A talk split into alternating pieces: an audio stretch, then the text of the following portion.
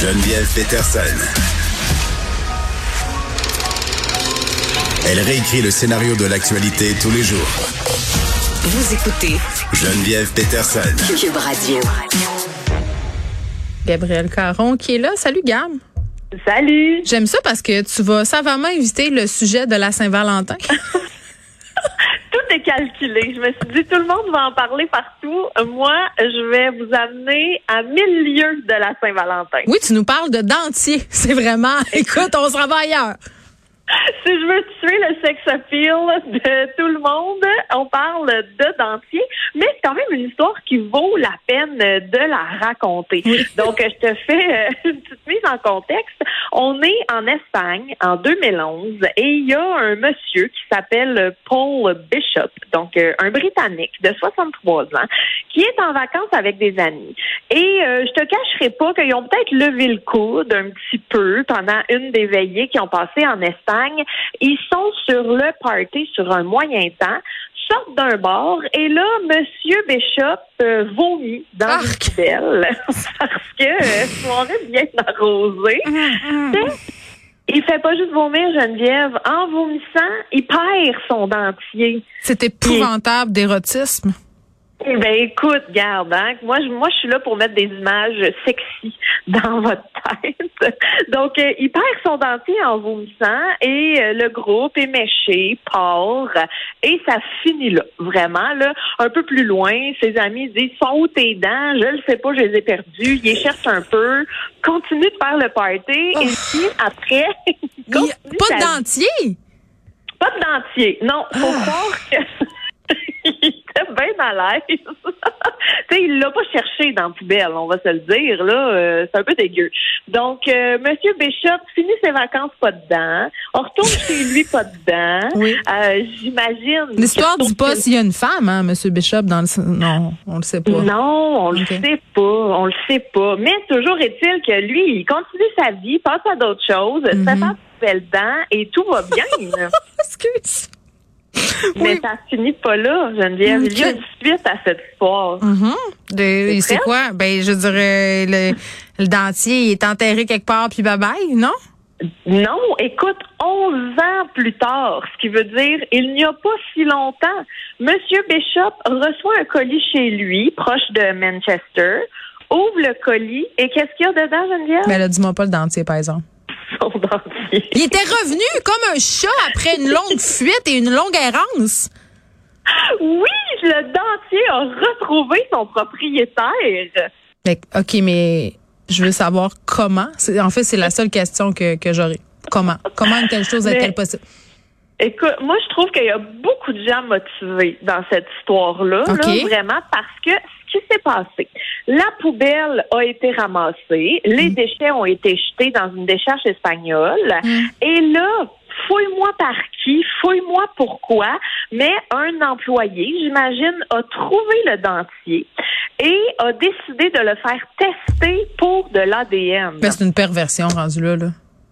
Et euh, sur ce dentier, il y avait l'ADN de M. Bishop. Ils ont fait des recherches euh, et ils ont posté ça à son heureux propriétaire. Et ça venait pas là d'un monsieur random, là, ça venait vraiment de la part des autorités espagnoles. Moi, ça me fait juste penser à Edmund Kemper, cette histoire-là, qui est un tueur Hein, en c'est quoi ça? Mais voyons, Edmund Kemper, c'est un tueur en série américain accusé de 10 meurtres. Euh, Il a été, dont celui de sa propre mère, et euh, il prenait plaisir à porter le dentier de la défunte femme. Oh! Mais écoute, c'est de la culture populaire. Ben arc, mais moi je me disais peut-être qu'il y avait des enquêtes en cours pour une disparition quelconque, qui pensaient Ben oui. que Ben ça faisait partie, puis là ils se sont dit ah, ben non finalement c'est un monsieur britannique, on va y, renvoyer, mais j'ai trouvé motivé, tu sais, il aurait pu juste faire ben non ça nous sert à rien, on va le mettre aux anges. Bon, moi, j'aurais fait comme si j'avais rien trouvé. Je suis une très mauvaise citoyenne. Euh, on reste dans les histoires bizarres. euh, gars. Cette fois-ci, euh, c'est une histoire qui vise non pas un sexagénaire, mais une octogénaire. Oui, moi je, je monte en âge, donc mais c'est quand même une histoire qui finit bien, mais de façon tout à fait inusitée. Ben, je m'excuse, en mais le dentier, c'est aussi une histoire qui finit bien et de façon inusitée. Je veux juste te dire qu'on soit à la même place. C'est vrai, t'as raison. Mais Dante, je pensais pas qu'il allait avoir une suite. Celle-là, je suis heureuse qu'il y ait une suite et qu'elle se termine bien. En fait, c'est une octogénaire qui habite en banlieue de Chicago. Et là, une nuit, un homme entre par effraction chez elle, la menace d'une paire de ciseaux et la tient en otage pendant 17 heures. OK. Déjà là, c'est beaucoup. Et euh, euh, l'homme, bon, selon les, le témoignage de la dame, était nu, ensanglanté, et il lui a promis de lui faire aucun mal. Tu moi, j'aurais eu un petit peu de misère à le croire, là, compte tenu de son aspect menaçant. Mais il l'a forcé à prendre une douche et un bain, tout habillé, avec lui, et il l'a enfermé dans le sous-sol. Tu sais, un genre de 17 heures que t'as pas nécessairement le goût de passer. Oui, OK. Mhm. Et la dame, de son propre aveu, ne pensait pas survivre. Et là, comment ils se sont rendus compte que cette personne âgée était en situation de détresse? Eh bien, c'est que la fille aînée euh, de l'octogénaire, qui vit à des milliers de kilomètres de chez sa mère, s'est aperçue que quelque chose clochait. Parce que sa mère ne lui avait pas envoyé son résultat du jeu Wordle ce jour-là, et elle a trouvé ça très louche.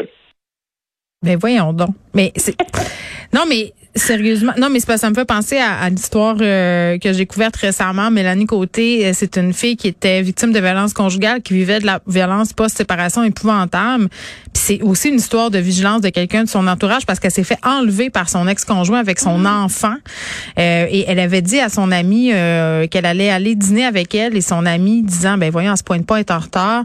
Elle s'est mise à avoir des doutes et puis elle a appelé la police puis avec la triangulation de son cellulaire, ils l'ont retrouvée. Ah, wow! Mais ça a sauvé une vie, là. Ben exactement. Donc, euh, c'est ce petit rituel-là à cette femme-là qui lui a sauvé la vie. Puis il y en a plein euh, des histoires comme ça. Puis c'est fou, là, parce que la police, quand même, euh, sont capables de déployer des moyens techniques assez incroyables quand la vie d'une personne est en danger. Là, je rentrerai pas dans les détails, mais il y a un monsieur qui m'a écrit, ça fait déjà quelques mois, avec des idées suicidaires. Euh, et moi, je, je, je savais pas trop quoi faire avec ça, donc j'ai appelé la police. Puis comme on savait pas, euh, il était où du tout, puis c'était assez sérieux. Là, je lui ai demandé de me téléphoner. J'ai parlé avec au téléphone deux heures et demie, et les policiers ont réussi à le retrouver avec la triangulation son téléphone. Il était dans un motel en Ontario. Je veux dire, c'est quand même oh. assez. Puis tu sais, c'est de dire que quand la vie d'une personne est en danger, ça va assez vite là avec les mandats des juges et tout ça pour pouvoir demander aux fournisseurs de téléphone et tout ça de fournir des informations. C'est assez, euh, c'est assez spectaculaire. Donc cette histoire-là, c'est un autre exemple de tout ça. Merci, Gab.